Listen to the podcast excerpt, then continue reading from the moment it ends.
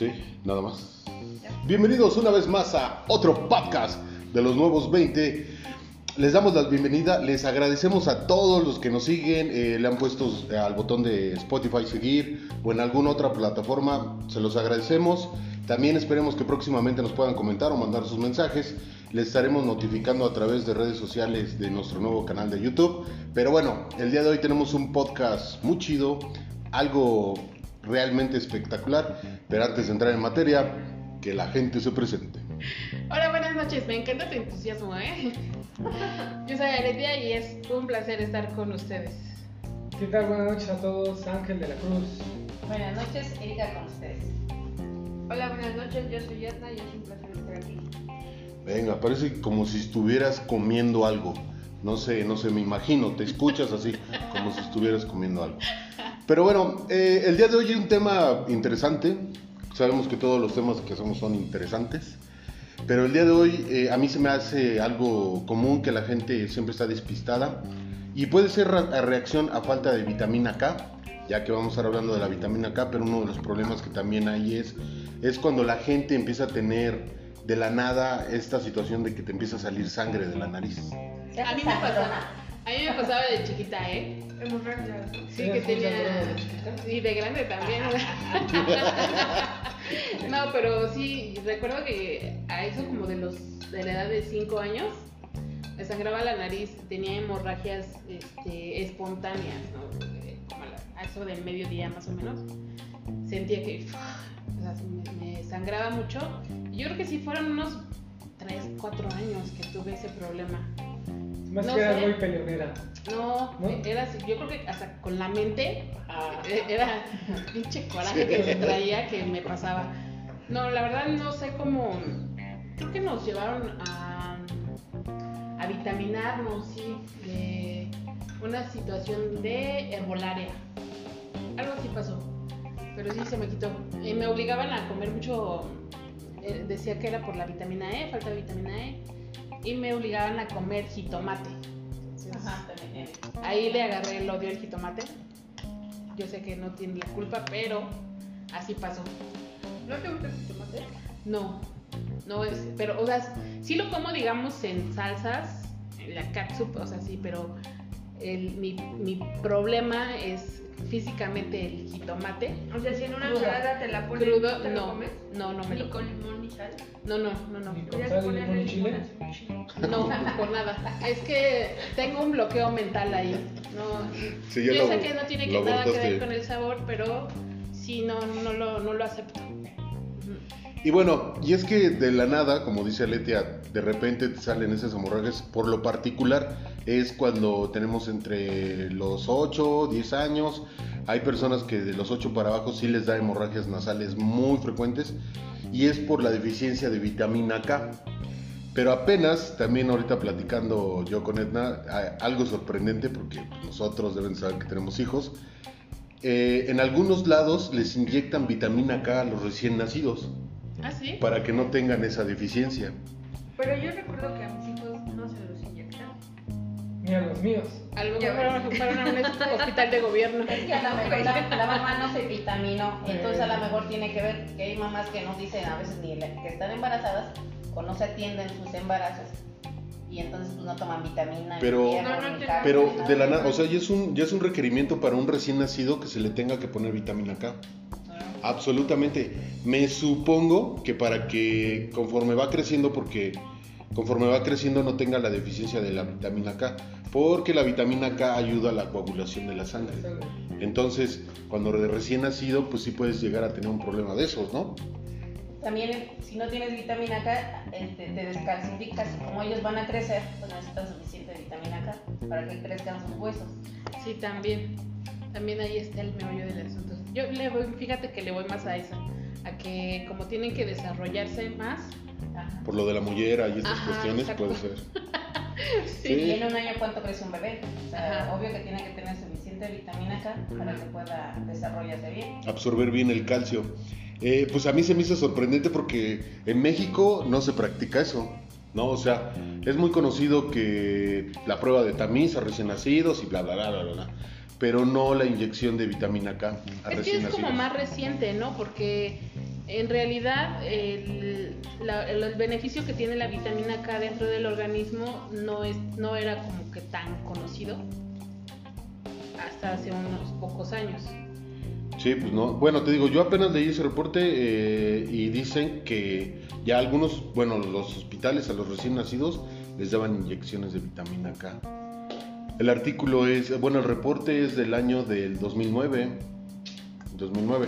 A lo mejor puede ser reciente, pero digo, ahorita no conozco a ningún recién nacido, a una pareja nueva De esa fecha. de esa fecha, para ver si ya le pusieron vitamina K. Bueno, y la, la vitamina K se divide en K1 y K2, ¿no? La vitamina K1 se obtiene a través de los alimentos que están principalmente en los alimentos verdes. Como siempre, la- una de las campeonas es la espinaca, ¿no? Sí, la lechuga, el repollo. el repollo, sí. Brócoli. el brócoli, las coles de Bruselas, La también col. todas esas. Sin embargo, este, eh, como es más fácil obtener la vitamina K1 en esos ali- en ese tipo de alimentos, pues eh, la suplementación va en- enfocada a la vitamina K2. Pero déjame te digo que mucha gente no le gustan las de hojas Esos verdes. alimentos, sí, Ajá. sí, no. Entonces ahí es difícil que la gente consuma vitamina K. Aunque es mucho más fácil ya en, en jugo y sí conserva las- los nutrientes. O sea, ya cuando te haces un jugo verde, Verde. valga la De hojas redundancia. verdes. Sí, entonces sí, a lo mejor ahí Pero lo es en el momento. Ajá. No puedes dejar, no puedes dejar reposando tu, tu jugo porque sí pierde las Pues por eso dicen aquí, ¿cómo dicen? ¿Cómo dice? ¿No? Tómalo tu jugo. Toma.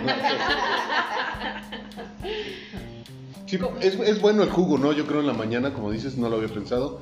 Porque sí es muy recomendable que tenga que ir a comer- a- a- Acompañado de las comidas, de las comidas.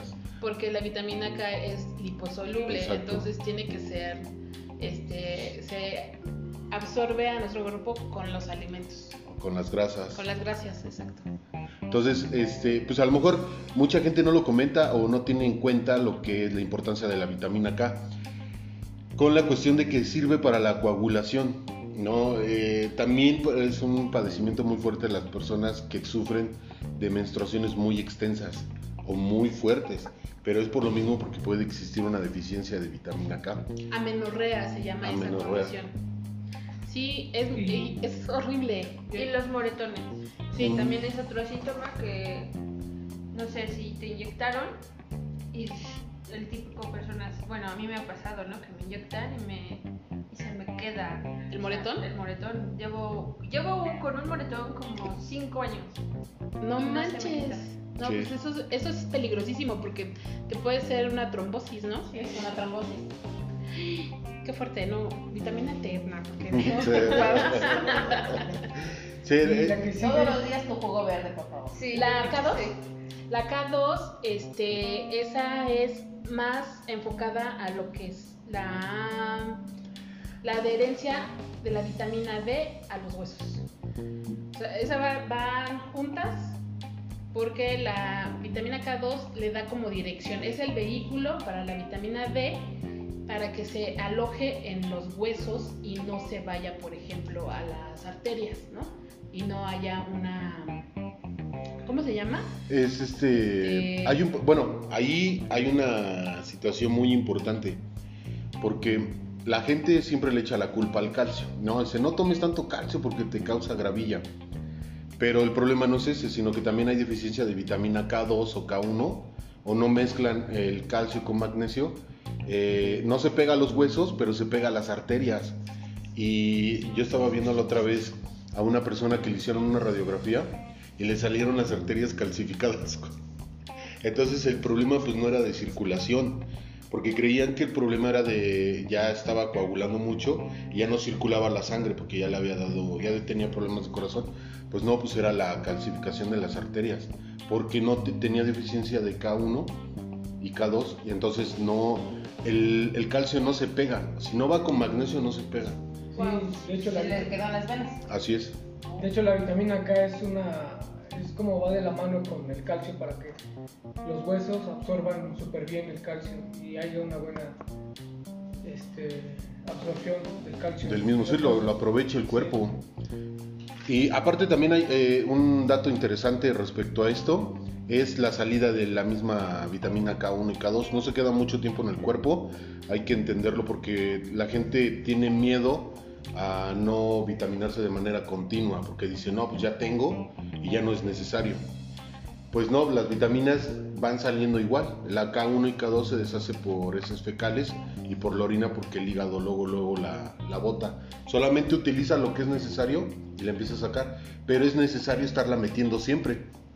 Porque si no vas provocando este que no haya esa coagulación en la sangre. O sea, es impresionante que, que te pasen ese tipo de cosas. A mí yo sí sufrí mucho tiempo de los mentados golpes de calor.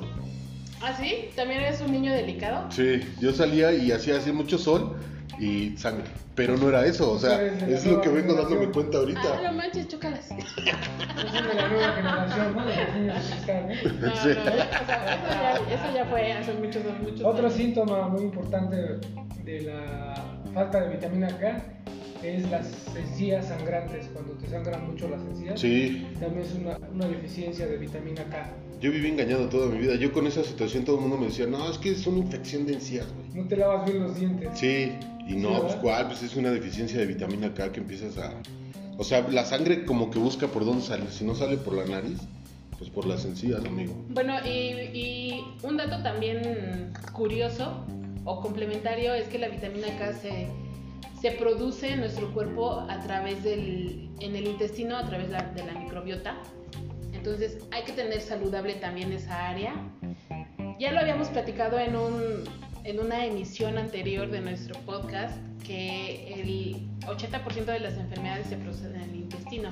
Entonces, tengan mucho en cuenta que el un intestino sano les va a ayudar a prolongar la vida y a tener este, su calidad mucho mejor. Y es algo que, pues es el que men- el menos órgano que cuidamos en México, ¿no? Sí, porque El intestino es el que más madreamos. Las carnitas y de todo, ¿no? Café diario, cuatro Café. tazas, Otras, otra, La cerveza. Lo picoso, lo picoso, el alcohol así solo. el alcohol, la cerveza. Bueno, es más recomendable tomar alcohol solo que con refresco, ¿no? Sí, claro, por el azúcar. Me supongo que ya después curtes al intestino, pero lo vas madreando. Sí. Pero pues lastimas el hígado, que también es lo que hace, ¿no? Sí, Absorber todas las vitaminas y llevarlas a, a donde el cuerpo lo requiere, ¿no? otra fuente de vitamina K también puede ser las almendras, el castaño, las nueces y algunos quesos. Sí, También son fuentes importantes de vitamina K. fíjate que, bueno, ahí referente a la, la vitamina 2, el dato con lo de los quesos, los fermentados, es de que la vitamina K2 también es proporcionada por la fermentación de alimentos o fermentación de bacterias en el estómago. Sí, hay un platillo típico en Japón que se llama natto, Ah. que es la fermentación del frijol. Eh, y esa, eh, ¿te- ¿se acuerdan que también les había comentado que había una chica oriental que seguía en, En, ¿En YouTube? En YouTube. Ajá, y, y ella hace, o sea, es- hace sus fermentos y digo, wow, esa cultura es muy sabia. Sí, sí, sí, porque el fermentado ayuda mucho a la a absorción de vitamina K1 y K2. Y pues en México lo, ma- lo más común pues, son los quesos, Pero la eso no le fermentación. provoca gases. No, porque al, mira, al tú tener tu sana, tu Microbiota. flora intestinal o la microbiota de lo que estamos hablando ahorita, te ayuda a disminuir eso. Al contrario, o sea, si tú tienes un malestar estomacal y te tomas, por ejemplo, este platillo típico que es el natto, lo comes con tus alimentos, te va a ayudar en la digestión. Es decir, Y de hecho, este, el- la pareja que sigo es el esposo es mexicano y la esposa es coreana. Y él siempre que tiene un malestar estomacal debido al- a la alimentación de carnitas, pues lo típico mexicano, ¿no? Sí, tacos al pastor, Tacos, ajá. Sí, sí. Se- le pide a su mujer que le sirva eso porque él sabe que con eso se va a destapar, ¿no? O a mejorar del, del- del intestino. La inflamación. Aparte, lo- me supongo que lo dices por el- la fermentación de que provoca gases, pero no es lo mismo la fermentación de un alimento ya fermentado que ya generó esa- esos, esos microbios que van a tu estómago, a que por ejemplo comiste barbacoa todo el fin de semana y provocó fermentación en el intestino. Ajá. Por eso vienen los gases y dolores de estómago. Sí, pues, un ejemplo súper simple es el yogur. El yogur es un fermento de un, de una bacteria Sí. y este ya, ya cuando tú te lo tomas, o sea, el yogur en sí es ya el fermento. Bueno, si hablamos del yogur, yogur. Por eso en las, en dietas te las, De los te las búlgaros. De los búlgaros. Exacto, sí. Y los quesos fuertes, los quesos fuertes que... O Yakult. El Yakult también. Los o el, más añejados, el- ¿no? el chucrut o los quesos muy fuertes, más añejados, son muy buenos. Son, por eso son caros para la digestión. para la digestión. Y los pulques. Pues también, pero sí hay que tener estómago para eso. No, es que Obvio que es un vasito. exacto, ¿no? como Sí. remedio, sí. pero sí el pulque debe estar, ahora, ahora sí que en su punto ya fermentado, porque Sí, yo una vez probé uno que estaba todavía joven, no, cállate. Te agarró fuerte. no, muchos, no, no. muchos Se probióticos. fermentó por dentro. Sí. Pobre de él. Sí, yo creo que eh, también hay un consejo mucho que, o ya es un consejo básico, que es lo de los búlgaros.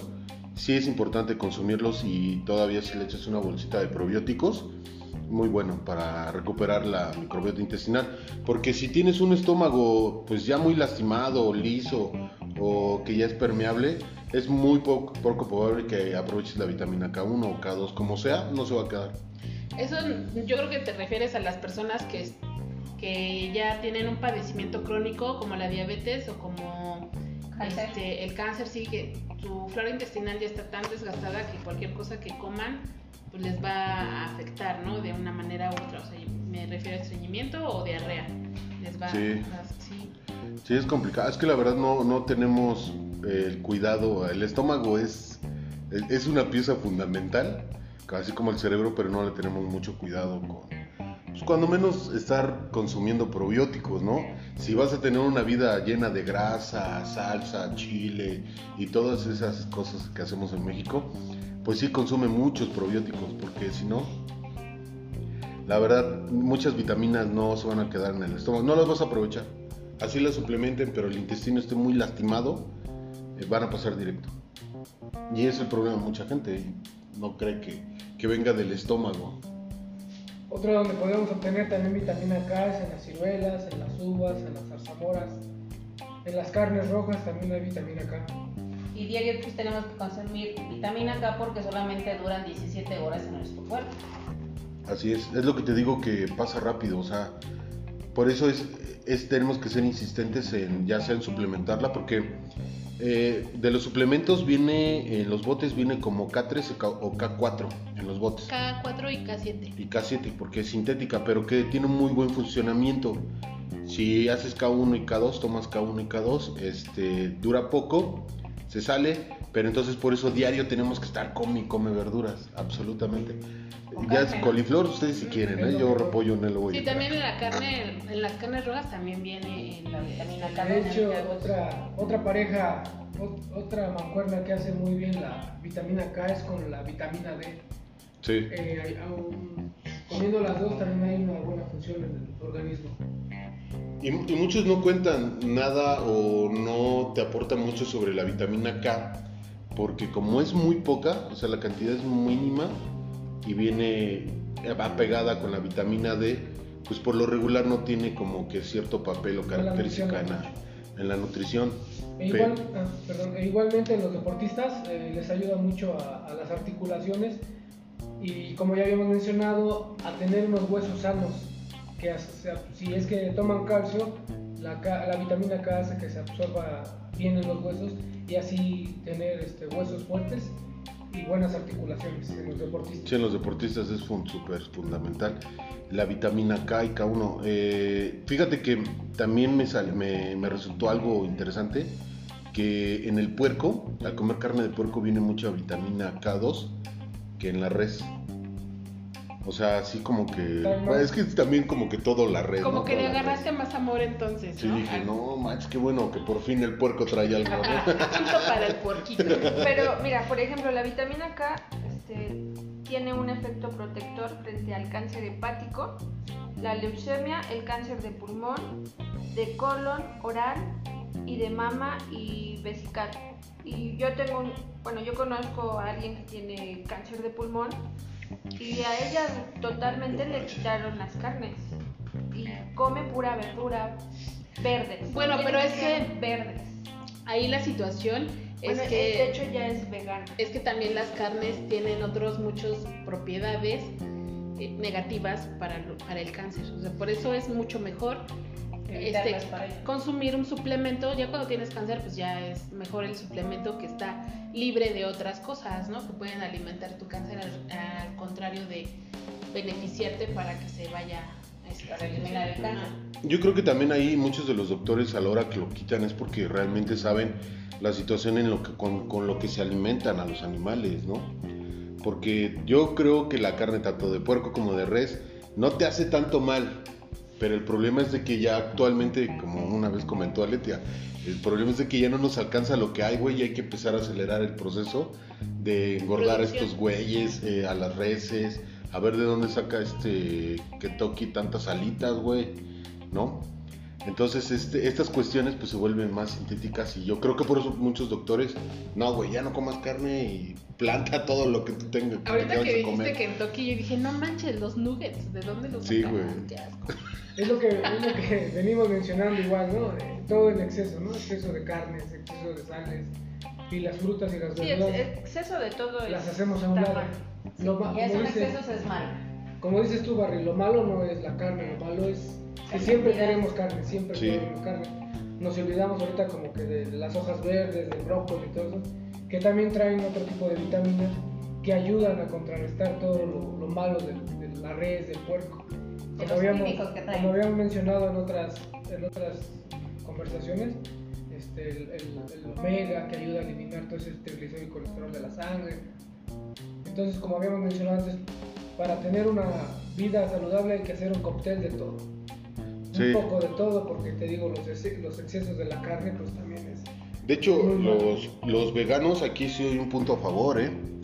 Porque como viene, o sea, dura poco dentro del cuerpo y lo tienes que estar comiendo de las verduras, del brócoli, la espinaca, el repollo, eh, ellos pues, son felices y tienen mucha vitamina K1 en el cuerpo. Pero eh, aquí es el punto.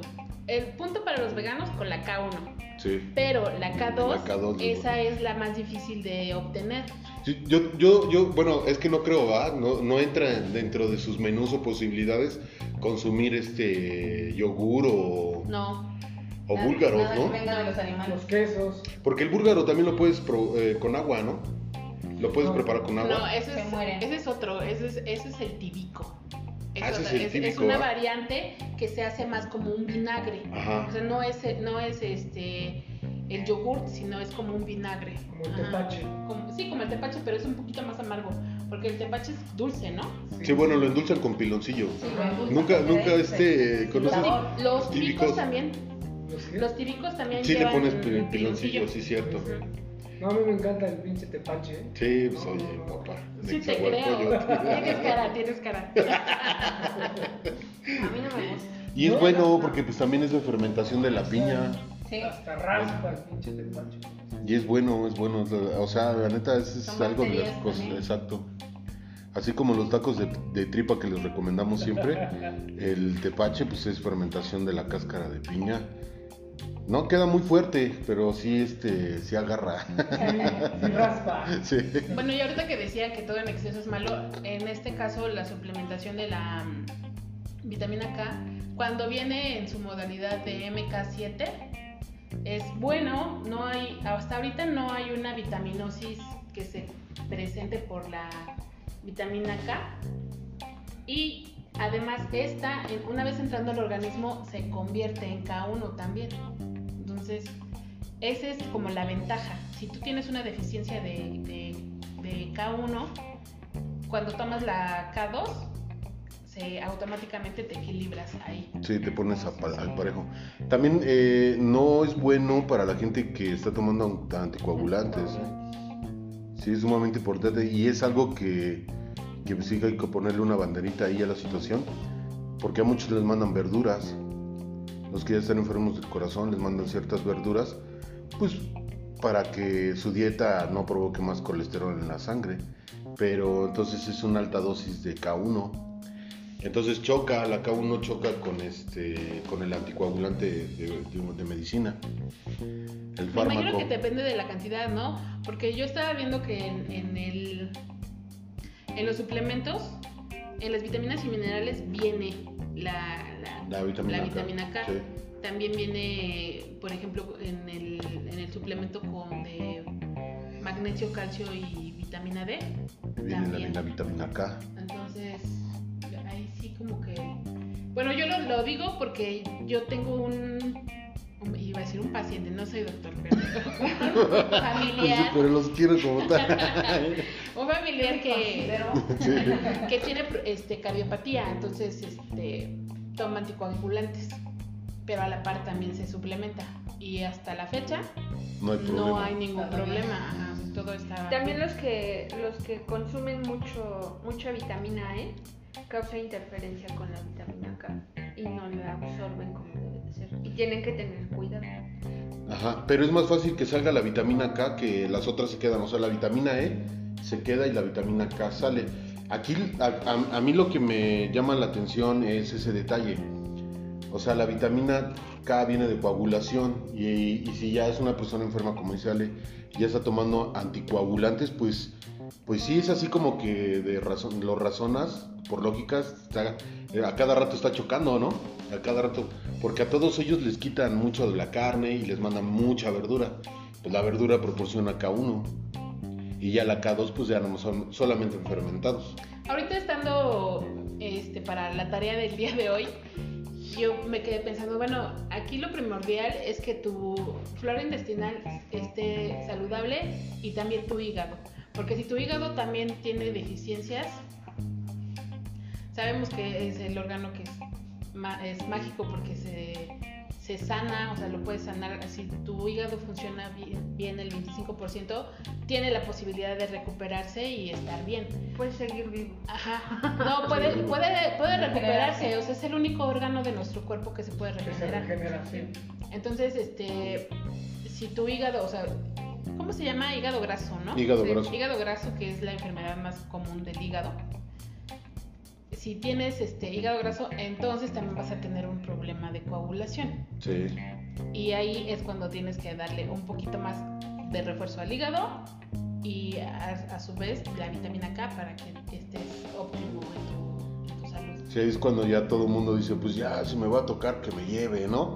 Y, y ya, pero ya está en el hospital, ya toma un chingo de medicamentos. Yo la otra vez muy tristemente vi una historia en la cual estuve ahí de espectador de, y dije, bueno, sí es triste que la gente no se suplemente o no se cuide a una edad temprana, 30, 35, 20, 25 años. Y la persona esta tenía yo creo que como unos 60 años, estaba comprando medicamentos y llevaba más medicamentos que, que comida, yo creo, güey, ahí en el Su supermercado. Sí, pero era mucho medicamento, mucho medicamento. Lo estaba comprando en esas tiendas que, que invaden el país. Este, y llevaba mucho medicamento, o sea, se me hizo excesivamente la cantidad de medicamento. Por lo regular, siempre cuando vas a una farmacia, pues compras uno o dos, ¿no? Pero ya llevar así como unas 15 cajas, ya está complicado, ¿no? Digo, la persona se a estar muy enferma y en esas le han de haber mandado vitaminas para aguantar. Fíjate que en esa situación este, yo les quiero compartir que este mismo paciente este, ¿Cuándo, Sí, amigo. ¿Cuándo lo das de alta?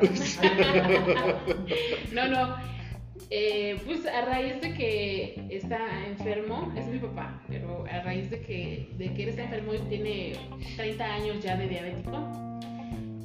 Y este, como acabas de mencionar, 15, 15 productos de farmacológicos también él consumía de esa manera. No, Entonces sí es una, eso es un desgaste enorme para, para el hígado, para el riñón, para tu estómago. para la bolsa. Igual- tu economía, Sí, sí, claro, para tu economía, pero también es un desgaste De emocional y para toda la familia que es está bien cañón, sí. Este, yo creo que, inversión, ¿no? De ajá, yo creo que diario tenías que, o sea, o teníamos que comprar un nuevo medicamento, ¿no? Y, y así volver a empezar, o sea, ya, ya se acabó, ya se acabó, ya se acabó. Es muy desgastante. Y ahora con la suplementación ha podido quitar muchos de sus Medicamentos. medicamentos, sí. De su despensa. De su despensa. Sí, pues ese es un ejemplo por la gente que luego pregunta, es que yo no me quiero suplementar, estoy sano, estoy bien, Aún no lo necesito. O aún no lo necesito, pero chupan este viernes, sábado y domingo, no comen mucha grasa eh, entre comidas en lugar de una colación, eh, estas cuestiones, ¿no? Y para cuando llegan a los 40, a los 50 empiezan las complicaciones y es cuando empiezas a comprar este medicinas. O sea, desde ahí ya no le paras, ya no le paran a comprar medicinas. Y a mí lo que me llamó mucho la atención de esto es de que voy a tratar de explicarlo porque sí es algo complicado, ¿no? Venga, a la hora de- puedes, tú de- puedes. de- de- Vamos, Barry. de tratarlo de pintarlo en sus mentes. Es que las personas cuando están teniendo hemorragias, el medicamento recomendable hace la eliminación de la vitamina K en el directamente al hígado, o sea, la suprime para que salga y entre el anticoagulante. ¿Sí me entienden? O sea, hay medicamentos que suprimen o son supresores o secuestradores de vitamina K1. Entonces, así como ese, ¿cuántos debe de haber para poder detener otra, otra enfermedad? O sea, la gente cree más en los medicamentos que te hacen más daño por ese tipo de cosas a, a comprarse unas vitaminas. Sí, bueno, ahorita que mencionaste eso me acordé que, que había leído. No, Ah, de, de la tarea, de la tarea. ah, Me acordé que había leído que hay un, hay un medicamento que su base es la wartarina, war- warfarina, así se llama. Que esa la descubrieron porque hicieron un veneno para matar ratas. Para matar ratas. Entonces, ¿qué, qué es lo que pasaba? Que se comían, creo que hasta ahora Todavía, venden ese veneno, sí. ¿no? Porque Pues las ratas se comen eso y lo que hacen es desangrarse. Sí, lo que te digo. Ajá. Entonces, cuando tú tienes Si les este, quitan les- lo, lo que dijo Leonardo, ¿no? ¿Le ¿Suprimen? sí, suprimen la, la vitamina K del hígado y es lo que pasa, que hay una hemorragia. Entonces, a nosotros los humanos, la, la, la especie más que está en, en la cúspide de la Sí, evolución, arriba, hasta arriba del trompo. nos dan este, cuando tiene- tienes problemas de coagulación, una dosis menor de este veneno. Entonces, a, a lo que voy es que es increíble que un doctor hoy en día no tenga la cultura de la suplementación bien arraigada. que- ajá, exacto. Bueno, también sabemos que la industria farmacológica es millonaria y que siempre van a darle prioridad a sus bolsillos, ¿no? El gran negocio. Exacto, pero este sí hace mucha falta la cultura de la suplementación en los médicos, porque hay muchos que, que no lo aprueban y hay muchos que no lo conocen también. Y te dan ese tipo de fármacos. Exactamente. Y, y te dicen, tú, tú tómatelo, tú tómatelo, tómatelo, toma. Como Bueno, la carbazepina para diabéticos Ajá. también trae muchas complicaciones musculares. O sea, se acaba, se come el músculo esa madre. A las carbazepina. Pero en esta situación a mí sí me llamó mucho la atención. ¿eh? Sí, así como los Bueno. raticidas está complicado. Una de las finalidades de estas pláticas es que ustedes sepan para qué sirven los suplementos y así tengan esa cultura o ese hábito de suplementarse y que es mejor 100% prevenir que curar. Sí, eso no, Pero también lo tienen que escuché en informarse otro qué clase de suplementos van a adquirir, ¿no? Sí. Sí, sí, sí. Uno de los, de los países que se preocupa más por esta situación es Canadá. Canadá este, hizo un estudio y pueden comprar ustedes la guía de suplementación. ¿Cómo se llama el este señor? Ahorita se los busco. Pero lo- la pueden comprar. En Canadá eh, toda su población está tiene derecho a, a la- lo que es equivalente en México al IMSS, al ISSSTE o la Seguridad Social.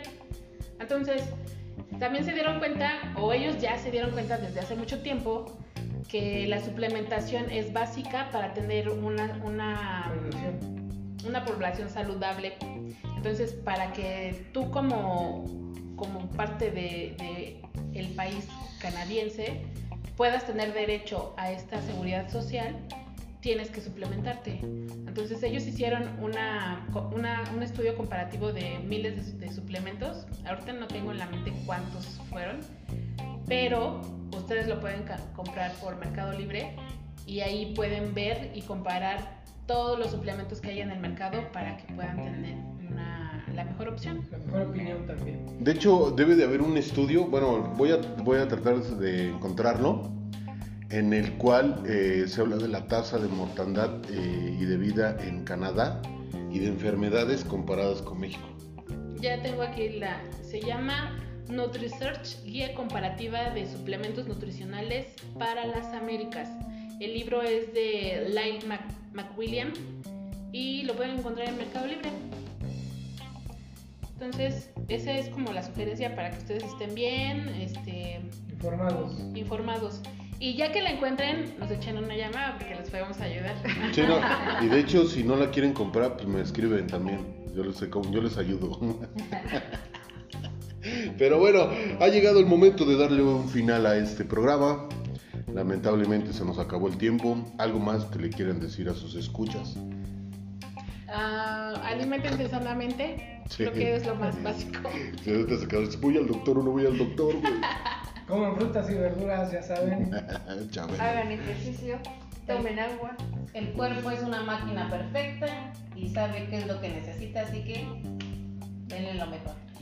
Este, en todas las mañanas, mientras se prepara su proteína, escucha este podcast y nosotros la- les agradecemos por estarnos escuchando. Ojalá nos recomienden, comenten y adiós.